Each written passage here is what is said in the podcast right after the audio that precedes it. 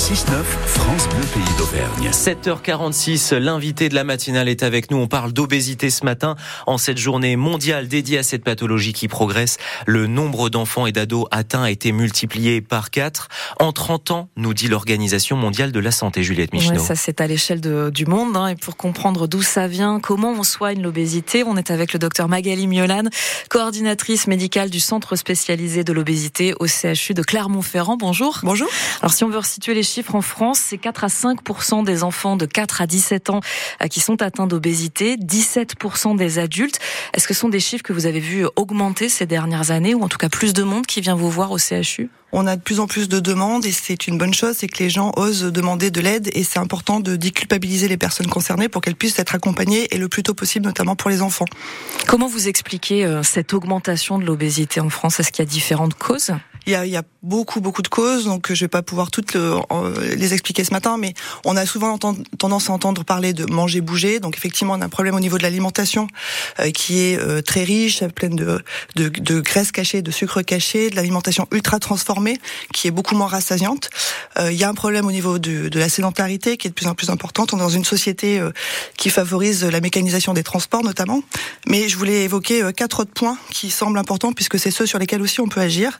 Euh, effectivement, euh, il y a un problème de sommeil, c'est-à-dire qu'on dort moins. Pendant depuis un siècle, on a perdu deux heures de sommeil par nuit en moyenne, et le manque de sommeil fait grossir, ça dérègle nos hormones, ça fait grossir. Donc, il faut vraiment rétablir le sommeil chez les enfants ou chez les adultes. Il y a un problème avec les écrans, parce que les écrans, effectivement, ça fait qu'on est plus sédentaire, ça mmh. fait qu'on dort moins, et c'est aussi potentiellement assez anxiogène. Et justement, une des causes des prises de poids, c'est l'alimentation émotionnelle, qui est à la fois normale. On mange tous pour apaiser nos émotions fortes, euh, mais euh, effectivement, quand on est soumis à plus d'anxiété, plus de, de stress, plus de tristesse et eh ben on va avoir tendance à plus se diriger vers des produits très sucrés, des boissons sucrées ou des aliments sucrés. Ouais, donc la glace, le biscuit réconfort. Euh, Exactement. C'est à la fois normal de faut déculpabiliser, mais si on en a beaucoup besoin, c'est peut-être qu'il y a autre chose à faire du côté de, de, la gestion des émotions.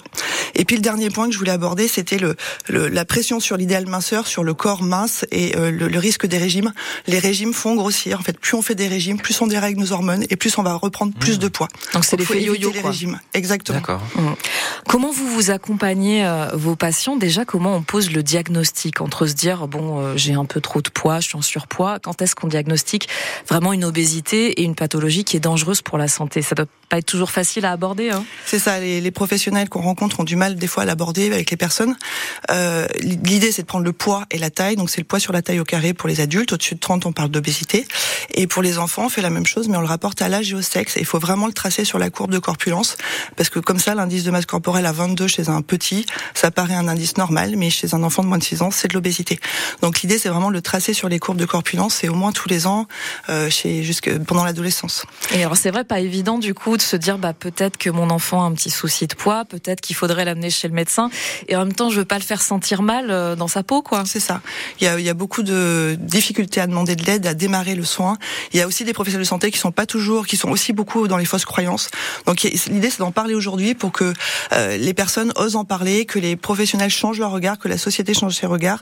C'est lutter contre les fausses croyances. Il n'y a jamais un problème de volonté, c'est pas ça le problème du tout. Donc quelqu'un qui est en surpoids, quelqu'un qui est en obésité, c'est pas parce qu'il se laisse aller, qu'il mange trop et qui fait aucun effort. C'est ça. En général, les gens qu'on rencontre, les patients qu'on rencontre, les personnes qui vivent avec une obésité euh, font beaucoup beaucoup d'efforts, mais sauf que c'est extrême, c'est pas les bonnes approches, c'est-à-dire c'est l'approche des régimes restrictifs. On sait que ça marche pas, et il faut aller regarder tous les autres paramètres que je viens d'évoquer et d'autres encore euh, pour les accompagner et, et, limiter la prise de poids. Euh, il y a ce problème de, de, discrimination, de stigmatisation, de grossophobie qui est très importante au sein de la société. J'ai envie de dire aux personnes de voilà de, de, de passer au-dessus de ça et de, de limiter ça pour venir demander de l'aide et les déculpabiliser par rapport à ce problème de poids. En tout cas, ce qui fonctionne, c'est votre programme Proxob, a priori, qui est, qui est, victime de son succès. On a entendu dans nos reportages, hein, c'est un accompagnement global de la famille. Euh, ça veut dire que tout le monde bah, va faire les efforts, tout le monde va changer ses habitudes. Ça, ça fonctionne? Ça fonctionne bien. C'est vraiment l'idée que l'équipe, c'est une équipe, et l'équipe, c'est la famille qui va modifier ensemble euh, les choses pour, euh, pour euh, dans le mode de vie, pour améliorer la santé de tout le monde en fait. Et c'est pas un enfant ou un adulte en excès de poids qui, qui va le changer tout seul. C'est vraiment toute la famille, parce que ce qu'on ce qu'on vise, c'est des, des, des modes de vie qui sont favorables à la santé pour tout le monde, quelle que soit sa corpulence finalement. Oui, parce que quand on a l'habitude bah, de tout faire les trajets en voiture, de, de se dire le week-end on va plutôt se regarder un film en famille plutôt que d'aller marcher, tout ça, ça compte en fait? Ça compte, mais c'est si voilà, si les personnes mettent, se mettent à mettre, par exemple, une balade en famille le dimanche, c'est chouette parce qu'il y a de l'activité physique, mais c'est aussi très important parce que finalement il y a du du lien. Ce que nous reportent les familles souvent, c'est on arrive, on communique mieux, on passe du temps de meilleure qualité ensemble, on, on, se comprend mieux les uns les autres, on arrive plus à dire nos émotions, on arrive euh, voilà plus à dire ce qu'on traverse, ce qu'on vit, et ça c'est très très puissant, je pense, pour euh, justement ce qui concerne l'alimentation émotionnelle et, et mettre du lien et aider tout le monde à progresser. Donc il y a ce programme Proxob. Est-ce qu'il y a d'autres options de prise en charge quand on s'adresse au CHU Oui, alors Proxob c'est sur toute l'Auvergne plus Drôme-Ardèche. On a aussi un REPOP, donc c'est des, des, consultations en cabinet, en cabinet libéral diététique et psychologique et médical pour les enfants en excès de poids. Donc c'est aussi euh, accessible financièrement et géographiquement. Donc pour les enfants, on a vraiment toute l'Auvergne qui est couverte par une approche euh, financée finalement, hein, qui est gratuite pour les familles. Et puis pour les adultes, on a, euh, enfin et pour les enfants, il y a aussi des choses dans les structures de soins, que ce soit au CHU ou dans des centres partenaires, et pour les adultes également. Euh, donc on peut être pris en charge euh, dans son département, euh, en proximité. Et nous, au CHU, on s'occupe plutôt des personnes qui ont des excès de poids plus importants, c'est-à-dire euh, des obésités de grade 3 ou des complications de santé importantes et qui ont besoin du troisième recours, que ce soit pour la pédiatrie, pour l'adulte ou pour le parcours de chirurgie bariatrique. Le grade 3, euh, c'est quand on en arrive à mettre sa vie en danger, en fait. C'est pas exactement ça, mais c'est quand l'IMC est au-dessus de 40. Voilà. Mmh. Et on a des personnes qui peuvent être en bonne santé aussi, euh, enfin, c'est-à-dire ne pas avoir d'autres comorbidités et avoir une, un IMC au-dessus de 40. Vous évoquez la chirurgie ça, c'est, on, on, y a recours. Euh, pour vous, c'est le dernier recours ou on a tendance à y penser trop facilement parce qu'on se dit bah oui, en effet, une chirurgie de l'estomac et puis ça va tout régler quoi. C'est ça. Il y a beaucoup de fausses croyances aussi sur la chirurgie, en hein, pensant que ça va tout régler et que c'est ça, ça marche dans tous les cas, ce qui est pas vrai, quelle que soit la technique. Euh, c'est, alors c'est pas en dernier recours, c'est en deuxième recours, c'est-à-dire que c'est après une prise en charge globale et médicale et diététique et aussi psychologique et d'activité physique. Et là, on va pouvoir penser à la chirurgie si l'MCO supérieur à 40 ou 35 avec certaines maladies. Docteur Miolan, une dernière question concernant la recherche. Est-ce qu'on peut imaginer des médicaments pour soigner l'obésité? Bah, C'est déjà le cas. On a accès à des, thérapeutiques depuis euh, un, deux, trois ans sur euh, en France.